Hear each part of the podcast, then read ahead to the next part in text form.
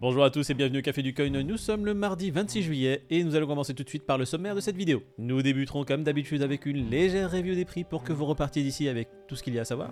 On plongera ensuite directement dans l'actualité crypto. On commencera par l'autorité des marchés financiers qui vont commencer à contrôler les influenceurs et ce qu'ils disent. Du coup, si demain vous me voyez en costard avec une cravate, c'est normal. On continuera ensuite avec Voyageur Digital qui refuse une offre de rachat. Pour rappel, Voyageur Digital est en faillite. On va ensuite vous parler du KBW, le Korea Blockchain Week, un événement qui réunit tout simplement les plus grosses têtes d'affiches de l'écosystème blockchain. Et on terminera avec Tracy Capital. On avait commenté cette affaire tout au long de la semaine et plus on creuse, plus on voit que c'était une belle escroquerie.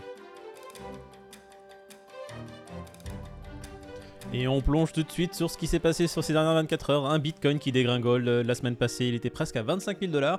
Aujourd'hui, on le voit à 21 123 dollars. Un Ethereum qui aussi dégringole, qui n'a pas réussi à passer au-dessus de 1650 dollars. Aujourd'hui, il se retrouve à 1420 dollars. On va passer directement au tableau général. Et on voit que sur le tableau, tout est bien rouge. Sur les 7 derniers jours, sur les dernières 24 heures et sur les 30 derniers jours, 80% du marché est dans le rouge. On voit un BNB à 243 dollars, un Cardano à 46 centimes, un Solana à 35 dollars. Il perd respectivement plus de 4 à 5%. Matic qui est à 75 centimes sur les 7 derniers jours qui perd à peu près 16%. NIR qui redescend une zone d'achat très intéressante à 3,68 centimes. Alors personnellement NIR je ne l'achèterai pas tout de suite.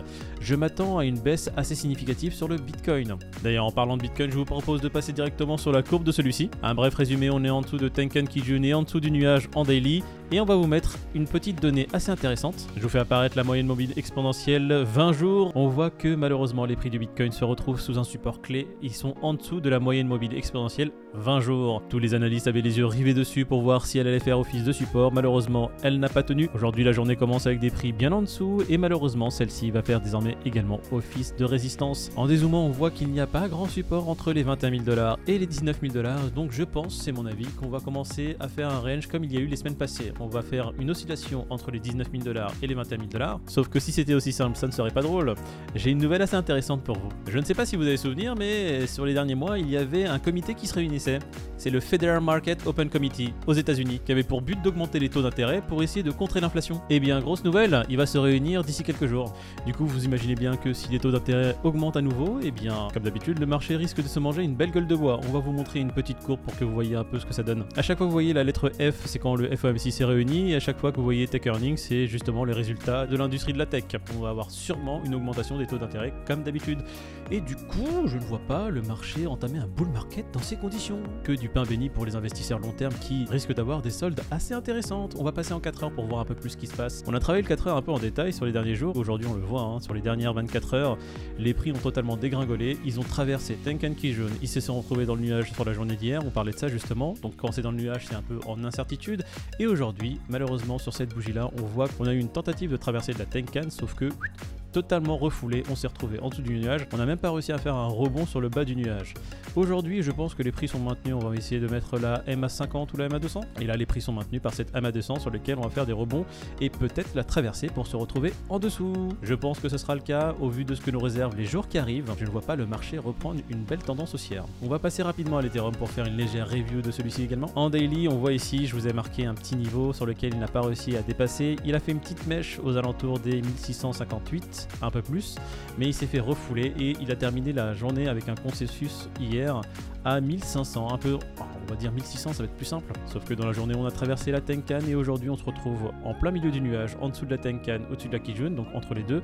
Et en 4 heures, je pense que le schéma n'est pas très joli. Et on le voit en 4 heures, en dessous de Tenkan Kijun, en plein milieu du nuage. Au vu des news qui arrivent, je pense que les prix vont bien, bien dégringoler. On a un Fear and Grid Adex aujourd'hui à 26, c'est incroyable. Hein. La dernière fois qu'on le commentait, il était à 10-11. On voit que le mood général se porte un peu mieux que les semaines précédentes. Néanmoins, on est toujours dans la peur. Je vous propose désormais de passer aux news. On commence tout de suite avec l'AMF, l'autorité des marchés financiers, qui va mettre sous tutelle un peu tous les influenceurs. Alors attention, quand je dis sous tutelle, ils vont pas être derrière notre dos, ils vont simplement enfin surveiller beaucoup de personnes qui disent un peu n'importe quoi sur les réseaux sociaux et, et font perdre énormément d'argent à leurs viewers. Et je trouve que c'est pas plus mal. J'en avais un peu marre moi personnellement de voir des gens qui étaient là en train d'annoncer des prix assez faramineux pour essayer de hype leur communauté et bien évidemment engranger des abonnés, et ce au détriment de leur portefeuille. Du coup, voir de moins en moins de personnes qui seraient là à dire Oh, Bitcoin demain à 30 000, ne vous inquiétez pas, mettez votre argent dedans allez-y, suivez-moi, de voir que le Bitcoin plonge à 20 000, et de voir leur tweet tout simplement supprimé pour essayer de cacher la misère en dessous le tapis. Eh les mecs, et les meufs d'ailleurs, on vous voit. Si j'ai une guideline générale à donner un peu à tous ceux qui nous suivent, c'est que dès que vous voyez quelqu'un qui essaie de vous embarquer dans son groupe Telegram payant pour essayer de vous donner des calls à faire,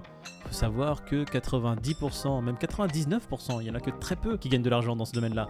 99% des traders perdent de l'argent. Ils vont gagner de l'argent principalement avec les 10 euros, les 50, les 100, les 300, les 500 euros que vous allez leur donner pour vous inscrire à leur groupe. On passe du coup à la prochaine news qui va parler de Voyageur Digital qui est en faillite suite à un prêt qu'elle avait fait à Tracy Capital. Et pour rappel, Tracy Capital lui aussi s'est déclaré faillite.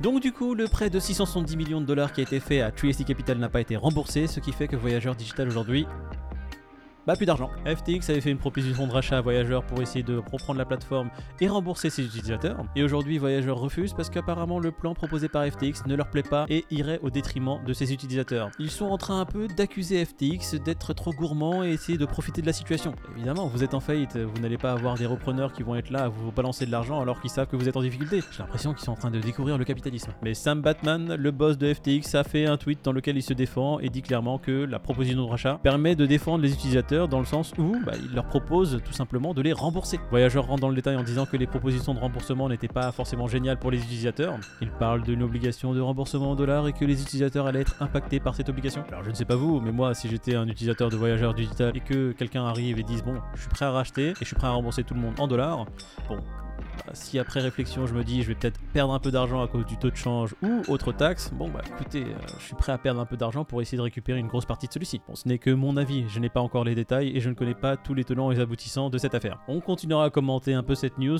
dans les jours qui arrivent si on a un peu plus de détails. On va passer maintenant au KBW, le Korea Blockchain Week, un événement qui semble réunir la crème de la crème. Vitalik Buterin, le boss de TH, CZ, le boss de Binance, Sandeep, cofondateur de Polygon. Bon, je vous fais pas toute la liste, elle est là, je vous la mets en surbrillance.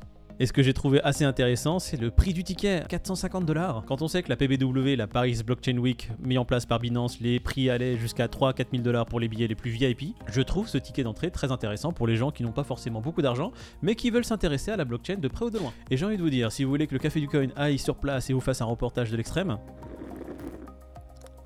abonnez-vous non, parce que c'est vrai, peut-être qu'on ne vous le dit pas assez, mais vous êtes la force motrice de cette chaîne, et on vous en remercie énormément. Et plus vous serez nombreux, plus ça nous permettra d'être dans des événements aussi gros, de prendre du bon temps, de vous faire des reportages avec votre YouTube Money. Du coup, résumé, le KBW aura lieu le 8 et 9 août. Si vous êtes dans le coin ou pas loin et que vous avez l'occasion d'y aller, écoutez, au vu du line-up, il faudrait pas s'en priver. On va continuer avec Tracy Capital avec un léger résumé de cette histoire rocambolesque. Faut savoir que Tracy Capital était un hedge fund qui manageait plusieurs milliards de dollars et qu'ils ont décidé de tout mettre au casino sur le rouge. Non mais c'est pas ça le résumé, qu'est-ce que tu racontes? Si, pour moi, c'est ça le résumé. Bon, plus précisément, ils ont mis ça sur de la DeFi, ils ont mis des levées dans tous les sens, et une grosse partie était sur Terra Luna. Et quand on connaît l'histoire de Terra Luna, on sait que ces escrocs de 3AC, attention, on n'est pas encore sûr à 100% que ce soit des escrocs, se sont fait avoir par de plus gros escrocs encore, les escrocs de Terra Luna. Non mais attends, pareil, de quoi On ne sait pas si c'est un escroc? Oui, c'est vrai. Bon, présomption d'innocence, on ne sait pas si c'est un escroc.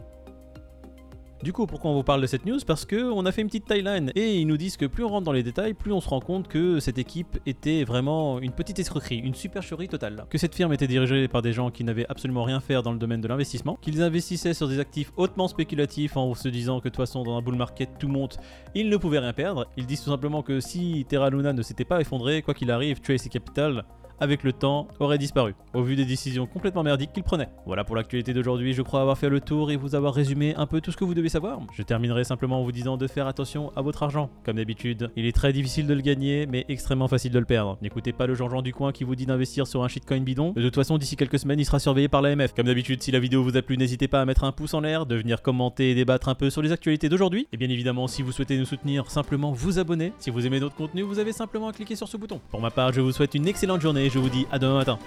Ciao